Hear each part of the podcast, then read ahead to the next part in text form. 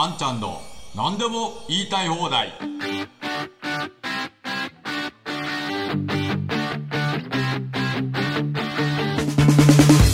こんにちは、安藤博です。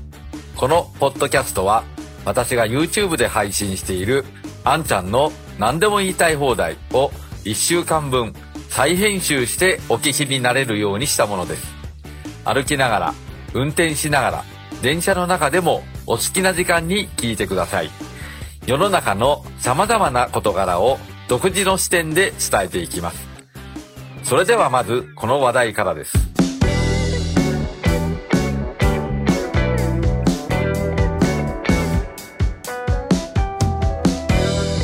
安い日本が外国人労働者から見捨てられる日。人手不足が外国人の力で全く解決しないわけ。という記事がありまして、これについてお話をしていきたいと思います。えー国立社会保障人口問題研究所が最新の将来推計人口を発表し大きな話題になっている。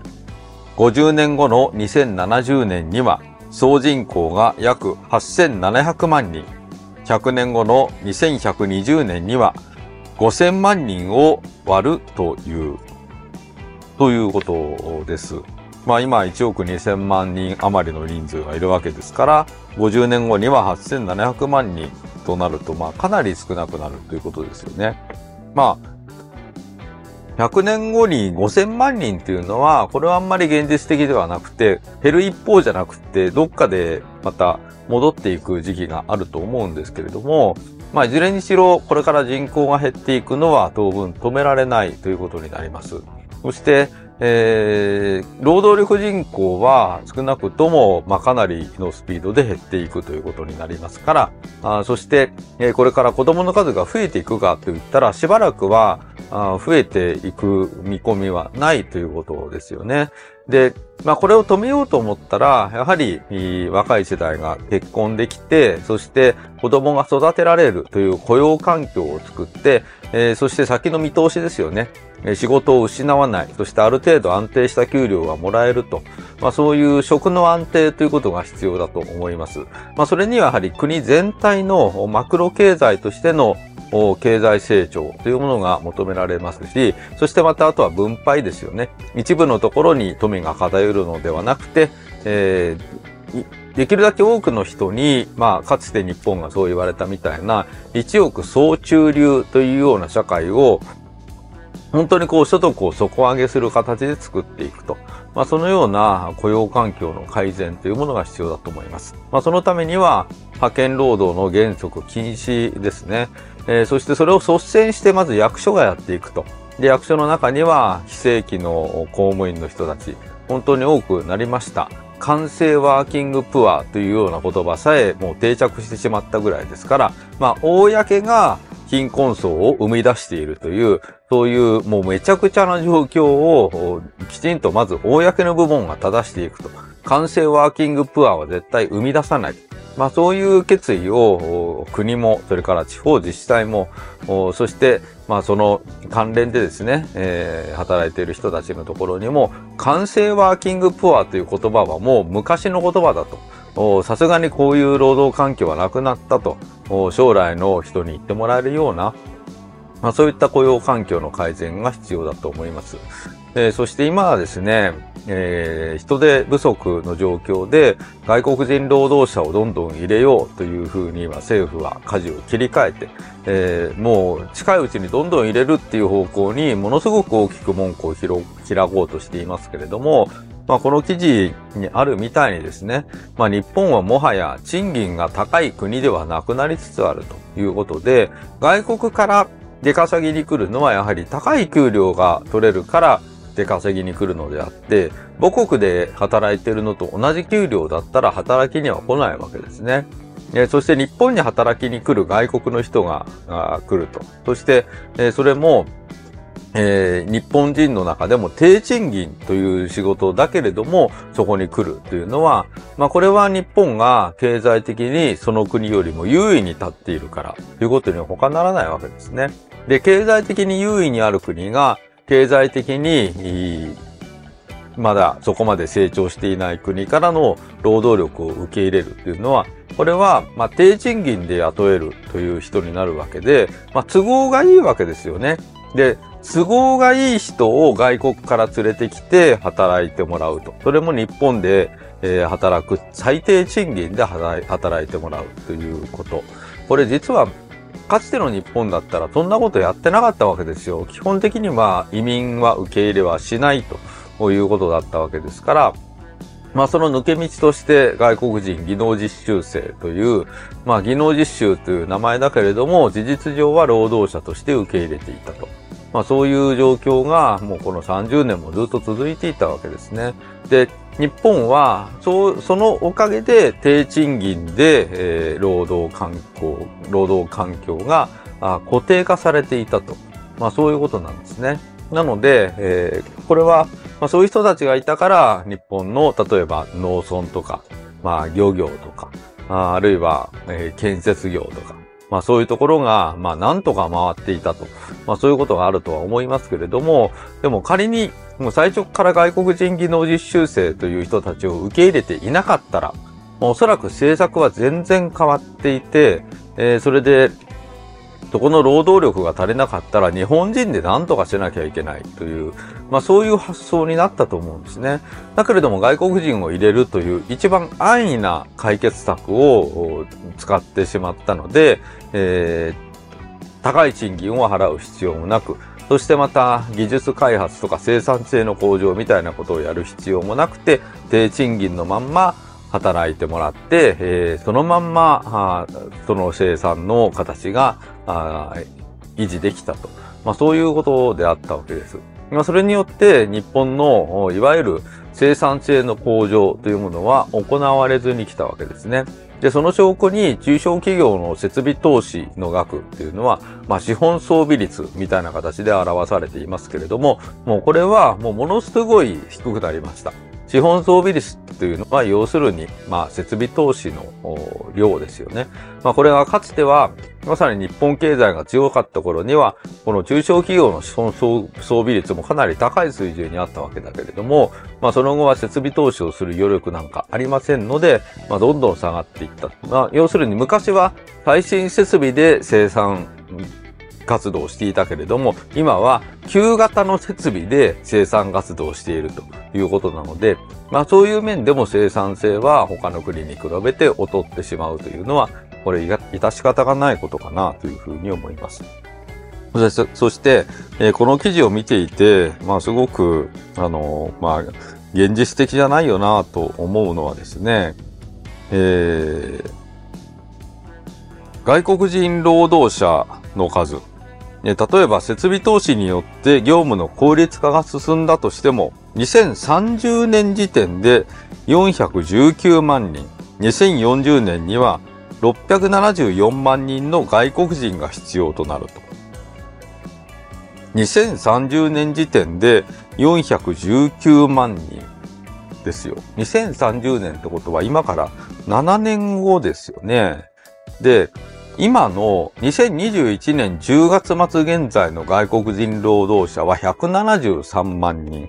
173万人のところを7年後までに419万人にするなんて、とてもじゃないけれども無理だし、仮にこの数値目標みたいなものを達成してしまったとしたら、おそらく日本語というものをそんなに満足に喋れない人たちをたくさん受け入れなくてはいけないということになります。まあ、そうなると、やはりコミュニケーション能力に相当こう無理があると思うので、えー、日本人との意思疎通ができないという環境になります。で、やはり人間同士ですから意思疎通ができないと感情的ないさかいというものも起きてくるようになりますよね。そしてまた日本人が当たり前と思っていることも外国人にとっては当たり前ではないし、逆に外国人にとって当たり前のことであっても日本人にとっては当たり前のことではないということ。まあ、いわゆる生活習慣の違いみたいな、そういったものはあるわけですから、まあ、そういったものの、こう、ギャップを埋めていくという努力をしなきゃいけませんけれども、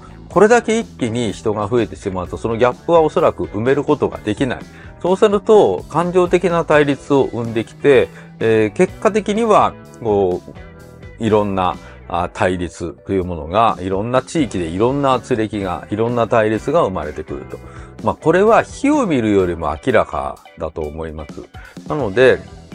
ほら、差別をしているとかしないとか、そういう問題ではなくて、人間同士ですから、コミュニケーションを取るのはやっぱり努力をしなきゃいけないし、生活習慣が違うということに対して、えー、もうそれを何とも思わない、何とも思わないという人もいれば、ものすごく気になる人もいるわけですよね。これは差別ではない。まあ、これは、まあ、そういった感情が生まれてしまうのは仕方がないわけです。だから、こういう環境、そういう状況になりますから、これは時間をかけて、えー、慣らしていかないとダメなんですね。で、これを一気に入れて、えー、そして混乱をさせてしまうというのは、まあこれはヨーロッパの事例を見ても、こういうのはうまくいかないっていうのは明らかなわけですよ。そしてましてや、この経済的な理由とか、あそういうことで外国の人に来てもらうというのは、これは極めて失礼な話だと思います。なので今日本がやらなくてはいけないのは、こう低賃金で働いてくれる外国人労働者を大量に受け入れるのではなくて、日本人がもう歯を食いしばって日本人の力で何とかすると。そしてそのための生産性の向上とか、技術開発とか、技術革新とか、そういったものには政府が責任持ってお金も突っ込んで投入して、いろんな開発をやっていくと。もうこれしかないと思うんですね。もうこれでみんなで、みんなでこの日本の国を盛り上げていこうよと。まあそういうことをやっていくしかないと思います。まあ今、外国人に受けるとか、あるいは入管法の改正とかですね、まあこういったことも今国会では議論になっていますけれども、この入管法の改正はある程度しっかりやらなきゃいけません。やはり、不法に滞在をしている外国人の方には帰ってもらうということは、これ当たり前のことなんで、まあ、それはしっかりとやっていく必要があると思います。もちろん難民の方はきちんと認定をして、えー、その方々は保護をしなきゃいけないと思いますけれども、これもきちんと認定をするということが大事で、えー、そうじゃない人には帰っていただくと。こういうですね、まあこういう当たり前のことをきちんとやるということが、まあ、求められていると思います。そして、えー、やはりもう外国人の方に来てもらうのは構わないけれども、ちゃんと日本が好きで日本が働き、日本で働きたいと、まあそういう人に限って来てもらうと。そのようにしておかないと、まあおかしな形でお金儲けをするためだけに来ました。みたいな人が溢れてくるとですね、やはり日本の国柄自体もおかしくなっていくと思いますので、えー、日本の国を守っていく、そして外国人の方と圧力を起こさない、そしておかしな差別みたいなことを起こさない、そのためにもしっかりとこの入管の方できちんと線引きをしてですね、えー、そして、えー、日本の治安をこれからも守っていくと。日本の社会の安心安全な状況を守っていくと。まあそういうことが求められていると思いますし、安易に労働力が欲しいから外国人来てくださいみたいな、そういった自分勝手な理由付けで外国人の人を入れるのは本当に失礼ですので、えー、やめなきゃいけないと思います。次はこの話題。自民党は9日、増税以外の防衛財源の確保策を検討する特命委員会の会合を開いたと。で、これ結構注目をされていたんですけれども、60年償還ルール、国債の60年償還ルールの見直しができるかどうかと。まあ、そのことについての議論をされるということで、この特命委員会結構注目をされていました。で、それのニュースが今これ日経のサイトに上がってるんですけれども、党内で浮上する2022年度予備費の活用を議題として取り上げたと。3.8兆円ほど余る予備費の一部活用に賛成の声が上がる一方で、転用しても財政的に効果がないとの意見も出た。年度内に使わなかった予備費の残額は不要額とみなされ、剰余金の一部となる。剰余金は財政法の規定に沿って、およそ半分は借金返済に充て、残りは補正予算などの財源に回してきたということで、まあこれ借金の返済に当てたら、これはお金をしれったにかけて消滅させるのと一緒なので、まあ意味がないわけですよ。だからまあこれを使うというのは、これは極めて真っ当な話なんだけれども、これも賛否両論でしたよということですね。それから、国債の60年償還ルールについても議論したと。小林隆之事務局長によると、償還ルールの変更や廃止で、新財源を確保できないとの認識を多くの議員と共有したという、ということで、まあ、この書きぶりでは、まあ、償還ルールの変更とか、まあ、例えば60年償還ルールをこれ当面凍結するとかですね、あるいは廃止をする、もうこのルール自体をやめてしまうと。で、そういうことによって新しい財源を確保できないとの認識を多くの議員と共有したというということですけれども、これ当然60年償還ルールはもうやめるべきだっていう意見も出てるはずなんですね。だけれども、このように事務局長としては、60年償還ルールは残していかなきゃいけないという方向でまとめようとしていると。まあ、この特命委員会自体がそういう方向で、まあ、60年償還ルールは残すと。そして予備費については、まあ、ちょっとまだこれは、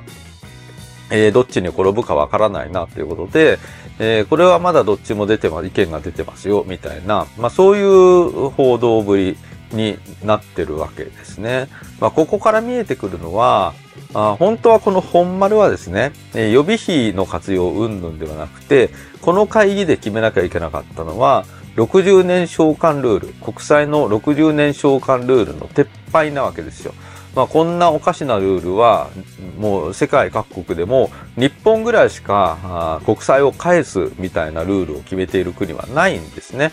えなので、えこれを、それこそみんなが大好きな世界標準に合わせるということをやれば、財源がそれだけ浮いてくるわけですよ。そんだけ返済に当ててる。返済に当ててるってことは、これお金をシュレッダーにかけてるっていうのと一緒ですから、あお金を捨ててる。わざわざシュレッダーにかけて消滅させている、その予算を取っている分が、ちゃんと生きた金として使えるということになるので、ものすごく大きな財源確保というか、生きた金の使い道というふうに予算の中身を変えることができるわけですよね。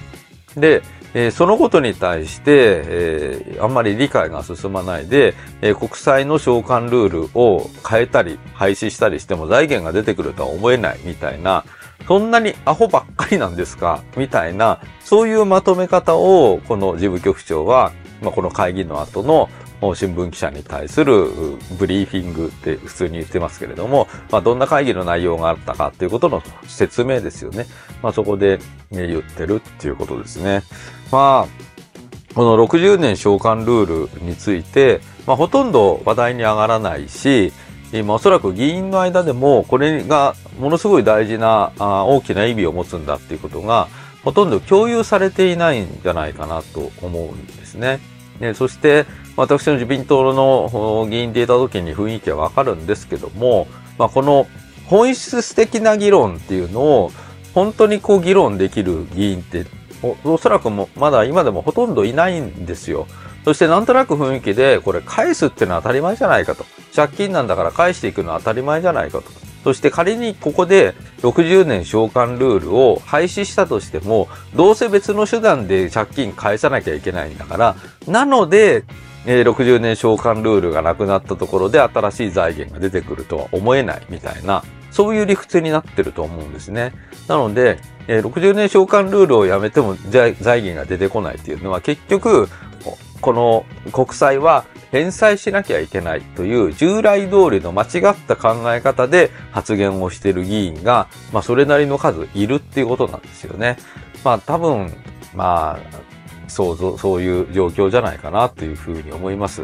まあなかなか絶望的な状況ですよね。まあ当然、60年償還ルールは廃止するべきだということを主張している議員もこの中にいたはずです。絶対いたはずなんだけれども、まあそのことが報道されない。そして事務局長の口からも、こういう意見も出ましたということが言われないということはですね、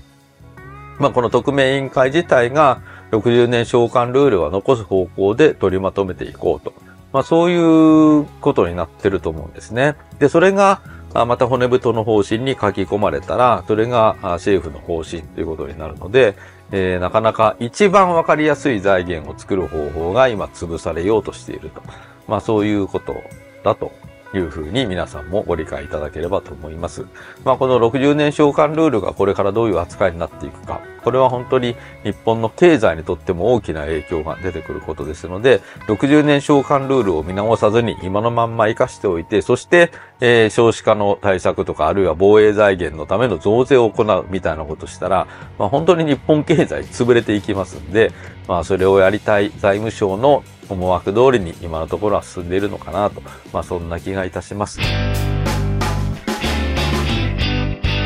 次はこちら。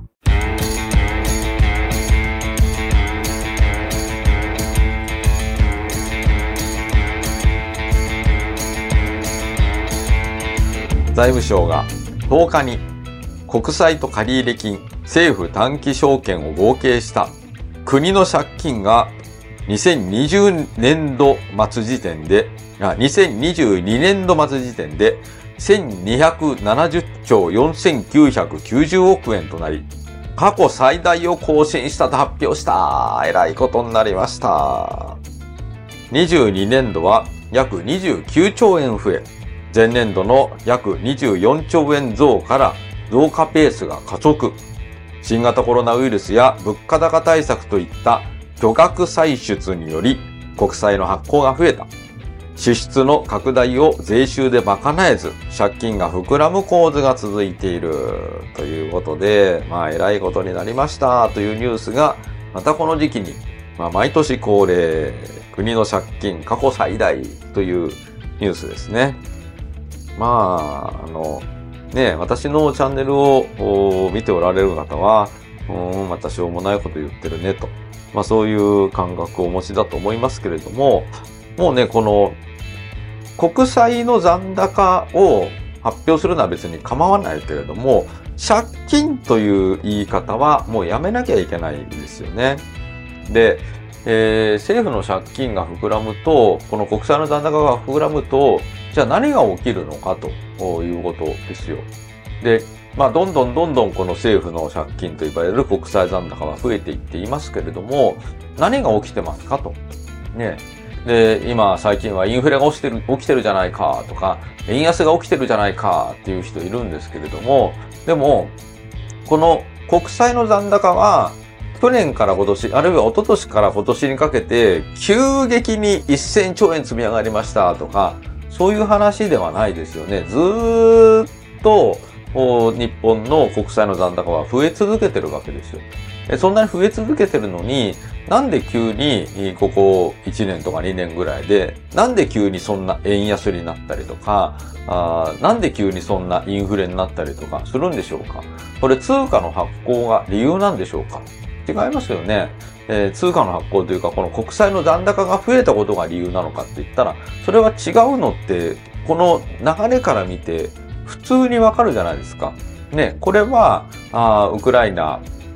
等の紛争があって、えー、国際的に物流が滞ってたりすると、それからみんなが物を確保しようとしてると、それによって海外の物価が上がっている、それによるコストプッシュインフレということが起きているというのが一つと、まあ、それから、まあ、円安については、まあ、例えばアメリカはものすごく景気が良くなってしまって、今景気にブレーキかけようとしてるわけですよね。えー、なので、アメリカは金利が上がっているけれども、日本は景気が悪いまんまなので、コロナの時にも財政出動を絞りましたから、世界の中でも劣等生になってるわけですよ。コロナからの回復が最も遅れてる国の一つですよね。なので、景気がいい国と景気が悪い国の差が、あこの為替相場に現れているということです。なので、これも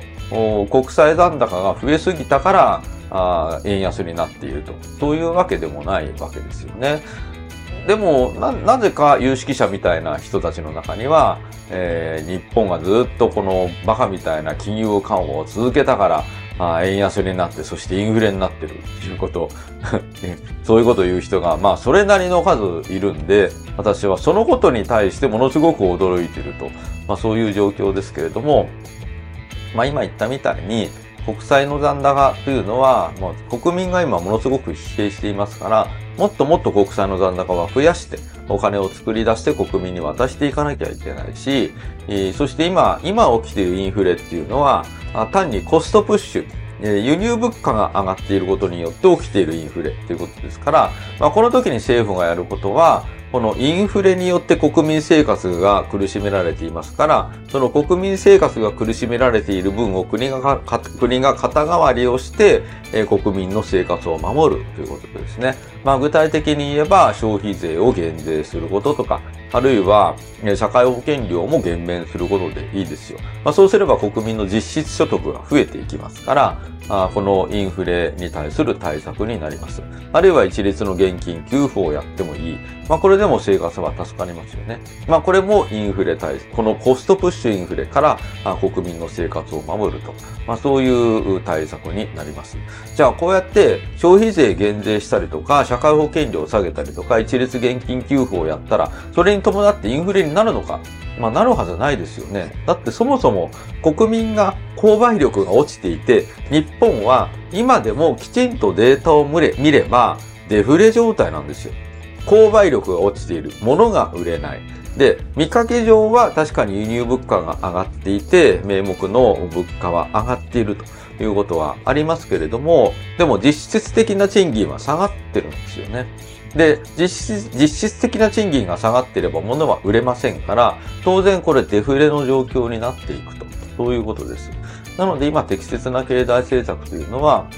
この国際残高に惑わされることなく、えーこれが国の借金過去最大というようなわけのわからないプロパガンダに騙されることなく、躊躇なく財政出動。これも国民の生活をまず守ると。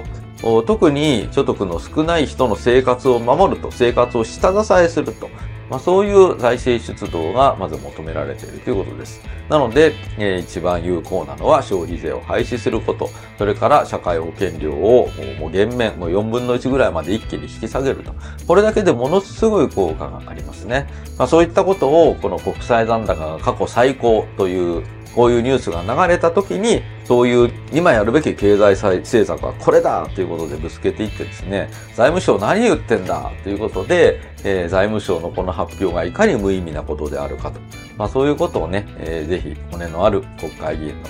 方々にはやっていただきたいと思っております。次はこの話題。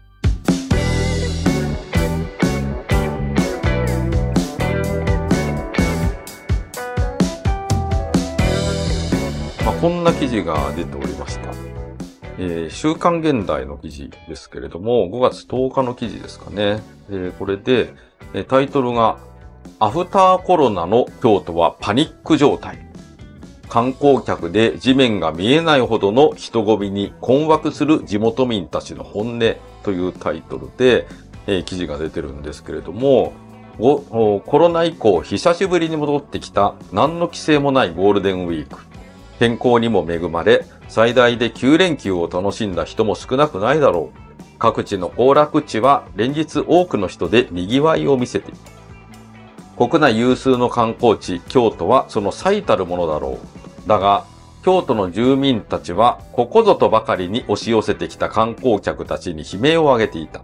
特に、若者や外国人観光客に対しては、うんざりする声も。ね京都市民の本音を聞いたということで、まあいろいろと話題は出てるんですけども、あの、まあここに写真出てますけどね、4月中旬の写真だということですが、まあ相当これ混雑した、えー写真が出ています。それで、あの、思うんですけども、このコロナの時に観光業はものすごい打撃を受けましたよね。で、まあ出歩くなと旅行に行くなと言ったわけですから、観光業はあ打撃を受けるのは当然です。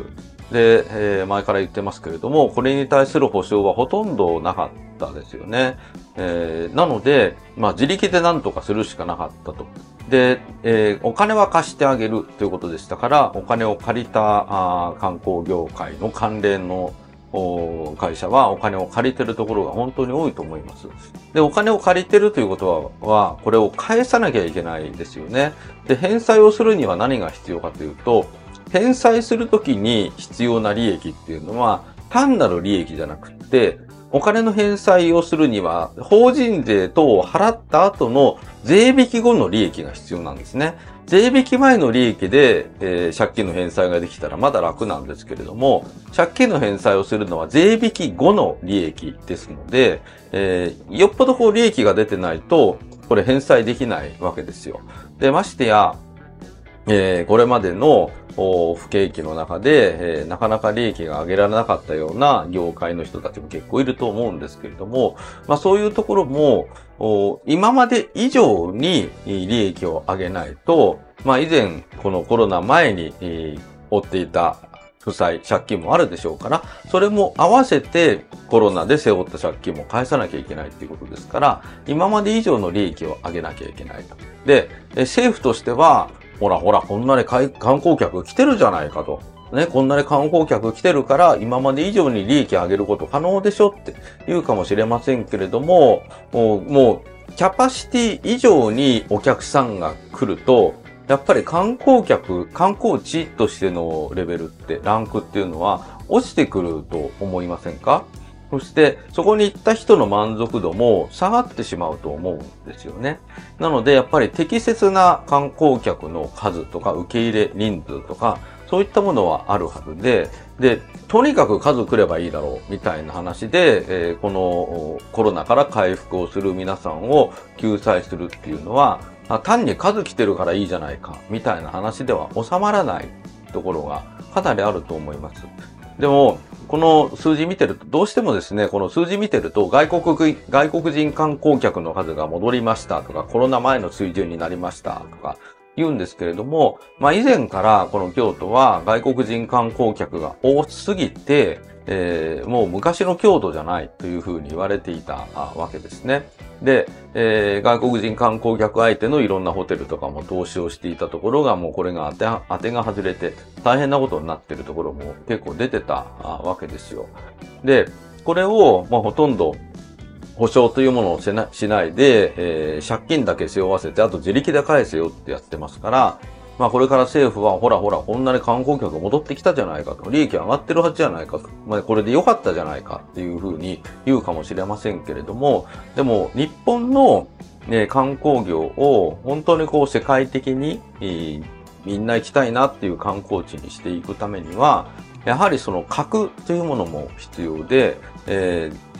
これまでの日本っていうのは、こんなに外国人観光客を受け入れる前の日本っていうのは、ちょっと高値の花でですね、なかなか行けないけれども行ってみたいなーっていう憧れの観光地だったはずなんですよ。なので、外国人の人たちもそれなりにお金も持っていただろうし、憧れの地にやっと来れたという感じで、えー、敬意を持って、えー、この京都の街を散策してくれた。またあるいは日本の国を訪れてくれたと思うんですけれども、今は日本大バーゲンセールみたいな感じでどんどん安売りしてるから、あんなに高かった日本がこんなに安く行けるの？ラッキーみたいな感じで、えー、いろんな人がどんどん押し寄せて、いや、なんか行ってきたけど、なんか、人混みばっかりで、なんか、なんなんっていう感じだったわ、みたいな、そういう感想を持たれてしまうと、本当に格も落ちてくるし、高いお金を払って、えー、この京都の風情を日本の雰囲気を味わおうという人たちは、あ日本でもそんなところねと、安い人が行くところなんね、みたいな感じになってしまうと、本当に格が落ちていくと思うんですよね。だからやっぱり何事もこのブランドを守るってすごく大事で、ブランドを守ってこそ世界から尊敬される国でいられるっていう部分があると思いますけれども、まあ誰でも来てください、いらっしゃい、もうあなたたちが頼りです、みたいな感じになってると、やはり格が落ちていって、で、仮にそれで利益が上がったとしてもですね、それは本来我々の日本が目指すべき姿だったのかと。まあそういうことに対して疑問を持たなきゃいけないと思います。まあこの京都に住んでる人は本当に観光客が来るとバスも乗れないとかですね、本当に市内で暮らしている人は不便を感じていたりもするわけですよね。まあ、本当に、えー、この外国人観光客に頼らなきゃいけないっていうのは、情けない状況なんだと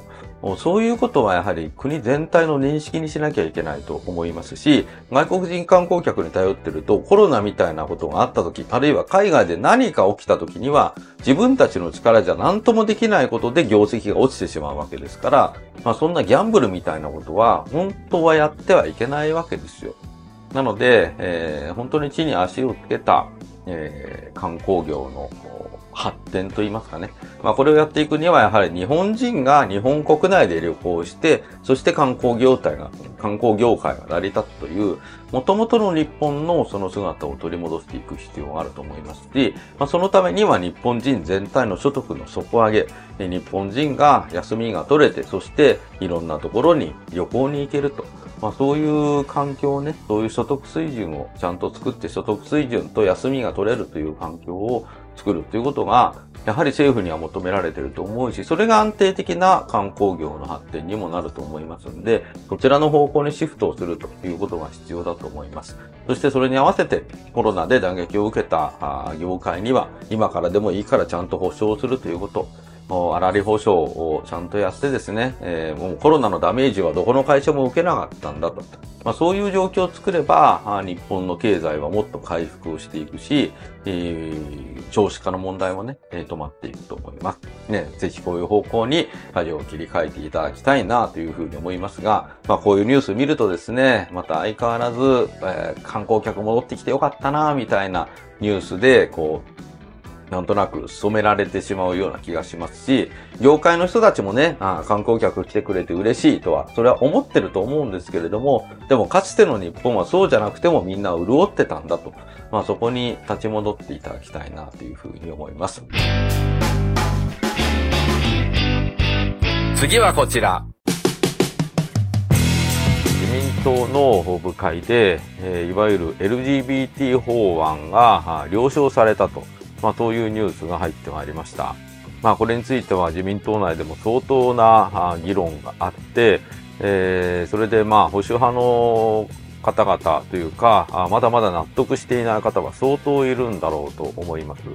で、まあ、ちょっと想像するんですけれども、おそらく今日の会議も相当長い時間やってですね、えー、そして最後はある程度強引に、えー、執行部の人というか、まあ、部会長はじめですね、そのいわゆるひな壇に座っている人たちが、まあ、一任を取り付けたと、そういう形で、えー、了承を得た形になったんだろうと。まあ、そういうふうに思うんですね。で、えー、皆さん方に自民党の中でどういうふうにこの会議が進められて、そしてどのように決定されていくかということをちょっと説明しておきたいと思いますけれども、いろんな部会があります。で、私も自民党の議員でいる時によく聞かれたんですけれども、あなたは安藤さんはどの部会に入ってるのって聞かれているんですが、聞かれることがよくあったんですが、自民党の国会議員は全ての部会に出ることができます。全ての会議に参加することができます。そして、まあ自民党はいろんな法案とかいろんな決め事するときに必ず誰でも来ていいよと、全員参加できるよという形の会議を開くんですね。そして、え、いろんな意見がある人はその会議に出て行って、それで意見を述べると。そして最終的にはもうみんなこれでいいねっていうことで、じゃあ、じゃあこの後の手続きについては部会長なり、そういう人に一任いただけますか？ということで、決を図っ、決を取ってですね、それで、えー、よし、わかった。じゃあもう一任しようということで、全員がそれに賛成すると。まあそういう形を取るんですね。なので、えー、全員の意見が一致するまで議論をするというのが、まあ一応自民党の流れというか、あ会議の決定の仕方ということになっています。そしてこれはですね、えこの後部会の了承が終わった後にはこれ、えー、政務調査会の決定を得て、えー、そして最終的には総務会というところでですね、えー、最終決定するんですね。そしてこれも全部全会一致です。総務会も全会一致。なので、す、えー、てそういう意味では全会一致の手続きを経て、えー、法案が党内で了承されて、えー、それで国会に出されると。そういう流れをとってるんですね。なので、えー、普通の議員が、この役職についていない普通の議員がいろんな意見を述べるのはやっぱり、いわゆる平場と言われる部会での会議。ここでしっかりと反対だったら反対の意見を述べて、えー、そして一輪は取り付けさせないと。まあそういう行動を取る必要があるわけです。でも、まあ、あの、まあ今日も一部の保守派の議員の人は、まあこれで前回一致ではないのに前回、前回一致ではないのに部会長一任を取り付けたみたいな形で進められてしまって、えー、今までの自民党の前回一致の原則が崩れてしまったと。まあそういうことをですね、えー、言っておられる方もいらっしゃいましたけれども、まあ私が国会議員でいるとき、自民党の議員でいるときも、やはり半ば強引に、えー、もう一輪を取り付けた形で前に進んでいったという事例は、やっぱりあるんですよね。なので、えー、もうやはり上の方が、あもう例えば総理総裁とか、あるいは政務調査会長とか、あるいは幹事長とか、まあそういう人たちがもうこれは通してこいと。なんとかまとめてこいと、そういう形で部会長に言って、それで部会長が分かりました。じゃあもう今日でなんとか取りまとめてきますと。まあそういう形でその部会に臨んで、まあかなり難しい議論だけれども、それをなんとか強引にでもいいから、じゃあ部会長一任でよろしいですね。じゃあ異議なしということで、ありがとうございましたと挨拶をして帰ってくると。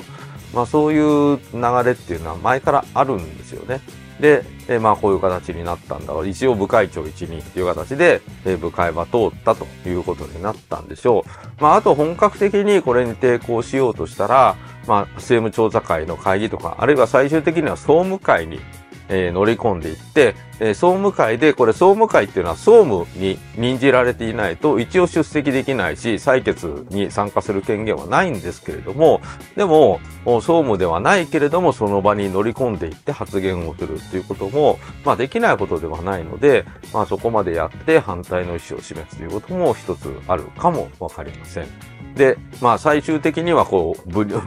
力行使というか、実力行使というかですね、えー、その総務会を開かせないみたいな、まあそういったことをやれば、総務会がの会議が開けなければ、あこれ総務会を通らないと国会には出せませんので、党の最終決定を得ていないということになるんで、えー、国会には出せませんので、そこまで抵抗するかという話も出てきますけれども、まあそこまではおそらくやらないでしょう。で、まあ今回の LGBT 法案はですね、本当はもう2年前に自民党でまとまった形があるんですよね。で、本当はその形があっても、これだったらいいよっていう形があったんだけれども、まあそれをまあ、その当時の稲田さんがですね、えー、その委員長かなんかだったと思うんですけれども、野党と合意、野党となんか協議してきて、それで、えー、自民党じゃ飲めないような案に変えて持ち帰ってきちゃって、まあ、それで紛糾したっていう、そういう流れがあります。まあ、今回も差別という表現ではなくて、不当な差別は許されないみたいな表現にしたから大丈夫なんだみたいな話になってますけれども、不当な差別は許されないっていうのはもうだんだん言葉遊びみたいになってきて、えー、まあ、その不当な差別差別は許されない。じゃあ正当な差別っていうのはあるのかみたいな、まあそういう話にもなってきて、まあ、あんまりこう、いい建設的な議論にはなっていないよなっていうふうに思いますし、サミット前に何としても出さなきゃいけないみたいな、そうやって日程ありきで、えー、こういう議論をするっていうのは、まあ、決していい形にはならないと思います。で、やはりこの話は、まあ、いろんな意見がある中で、えー、そして普通の人が普通に暮らせるにはどうしたらいいかと。まあ、そういう視点も決して忘れちゃいけないわけですよね。もちろん、少数の方々の権利を守るということも必要ですし、でもやっぱり多数の人たちも、それによって困惑することがないように、そういった調整をしっかりとしていかなきゃいけないと。そして何をもって差別とするのかと。どういうことやっちゃいけないのかと。まあ、そういうことがもうはっきり決められていないまんまですね、なんとなく曖昧のまんま、もうこれを、これを許さないなんておかしいみたいな、なんとなく空気感でそれを進めてしまうと、それはやはり社会の混乱を生じますよねと。まあ、そういう意味での慎重な議論が今すごく求められていると思います。まあまあそういうことで、えー、自民党の中ではそういうふうな流れで決まっていきますよということは今日お伝えをしたかったということと、やはり、時間をかけて議論すべきものは時間をかけて議論するべきだし、サミット前に出さなきゃいけないみたいな、その日程を区切って議論するっていうのは、ある時は必要かもしれませんけれども、まあ、サミットというような、あそういう海外に向けて、えー、なんか格好をつけたいからというような日程の区切り方はちょっとおかしいんではないかなというふうに思いますね。次はこちら。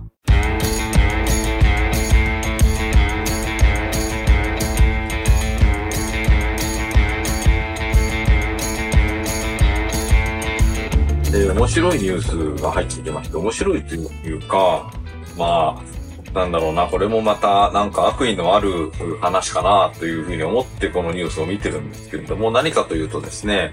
需要不足最大4兆円圧縮改定ということで、えー、日経新聞に5月の12日21時19分に配信されているニュースなんですけれども、内閣府は12日、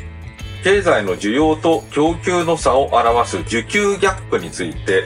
推計から外していた新型コロナウイルス化の要因を一部反映すると発表した。四半期の金額ベースの需要不足は見直しで最大4兆円縮んだ。実際の供給は想定より小さかったことを示す。コロナ禍の経済対策では需給ギャップを規模の目安とする議論があった。まあ、要するに、日本経済が全体の供給能力はこれだけあるのに、実際に買われ、買われている量はこんだけしかないと。だから、物を作る能力はこんだけあるのに、買う力がこんだけしかないので、この差額が需給ギャップと言われる部分で、えこの差額を政府支出によって埋めなきゃいけないんじゃないかと。まあそういう議論がずっとあったわけですよ。で、えー、それに対してですね、この内閣府が言ってきたのは、いや、今までこんだけ供給能力あると思ってたんだけど、実はこんなになかったんだと。本当はこんな低かったんだと。で、これと実際に買われている需要の量と比べたら、まあ前はこんな4兆円ぐらい差があったけれど、今そんなにないねと。もう1兆円ぐらいなんじゃないのみたいな、そういう話にしていきたい。そういうことなんですね。で、えー、内閣府はコロナ禍以降、労働時間の減少などを推計から除外していた。需給ギャップは実際の国内総生産 GDP と労働や資本の投入量などから算出する潜在 GDP との差を表す。供給力の落ち込みを、供給力の落ち込みね、供給力する力の落ち込みを織り込まない場合には、需要不足は膨らみやすい。この需給ギャップは膨らみやすいということです。まあ、そりゃそうですよね。で、労働時間の減少が構造的に生じていると判断したと。だからこれは特別なんじゃないんだと。もう労働時間は短くなっちゃったんだと。こんなに働かなくなっちゃったんだと。そういうことですね。で、え需要不足は2020年4月から4から6月期以降すべての四半期で従来の推計から0.1から0.7ポイント縮んだ。金額ベースでは、2022年4から6月期からあ2022年10 12月期の3四半期はいずれも4兆円縮んだということです。で、日銀の手法だとですね、で、例えば、日銀の手法でやると、2022年の10から12月期のこの需給ギャップはマイナス0.43だったと。ところが、この内閣府の従来の方法でやるとマイナス2%とかなり高く出てますよね、と。日銀方式でいいんじゃないの？みたいな感じになってるわけですよ。で、えー、ここ、ここが肝ですね。コロナ禍では与党の一部から内閣府が推計した需要不足を目安に経済対策の規模を求める声が出た。日銀の手法に近い国際通貨基金 IMF は、日本の GDP ギャップは23年にマイナス0.1%、24年にプラス0.2%に転じると予測しているということで、まあ、IMF は、あの、あんまり、あの、財務省の出向者とかもいるので、あんまり意見は当てにしたらいけないと思うんですけれども、まあ、いずれにしろ、このニュースから伝わってくるのは、あ供給能力に対して需要がこんだけしかないという、この需給ギャップの数値を小さくしたいという、まあそういう意向が強力に働いたっていうことですね。そしてこの記事にもありました通り、この需給ギャップがこんなにあるじゃないかと。だからこんだけ財政出動をしなきゃいけないんだっていうのは確かな根拠に使われていたんですけれども、内閣府が、いやいや、うち間違ってました。これちょっと数字大きすぎました。っていうことをしてしまうと、これを根拠にしていた財政財政出動派、積極財政派は、え、あれ間違ってたってそんな、じゃあ、そんなに財政出動しなくていいってこと？っていうことになって、あ、そうです。だってもう、そんなに財政出動したって、作る能力ないんですから、あそうすると変なインフレになっちゃいますよっていう理屈になるから、あじゃあ財政出動できないね、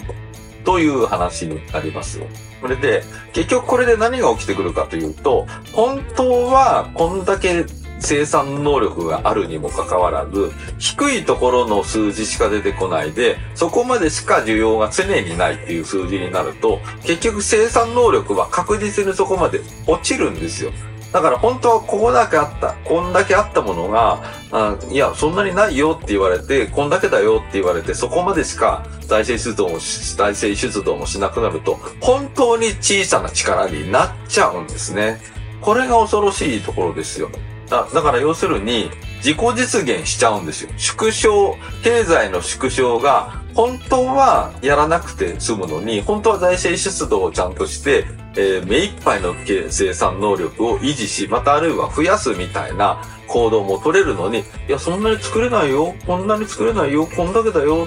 とかってなると、もうそっちになっちゃって、本当に経済力を小さい方で固定化していくという、縮小する方向に行くっていう、まあ、そういうことが現実化をしていくので、で、そのうちしばらく経ってみると、ほら見ろと、ね、こんだけしか日本経済は物を作る能力ないじゃないですか。サービスする能力ないじゃないですかと、結果的にそうだったでしょと。だから我々が、あの時に出した、あーこんなに供給力ありませんでしたと4兆円圧縮したのは正しかったですよね。っていう、まあそういう話になっていくんですよね。いや、これね、結構恐ろしい改定ですし、この方向で言ったら日本経済は間違いなく縮小していくという、まあ、あ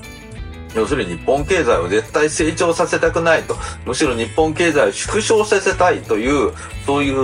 ものすごく大きな強い意志があると。まあそういうことなんだろうと思います。いや、このニュースはかなり絶望的なニュースですね。ぜひ皆さん、このニュースは拡散をしていただきたいと思います。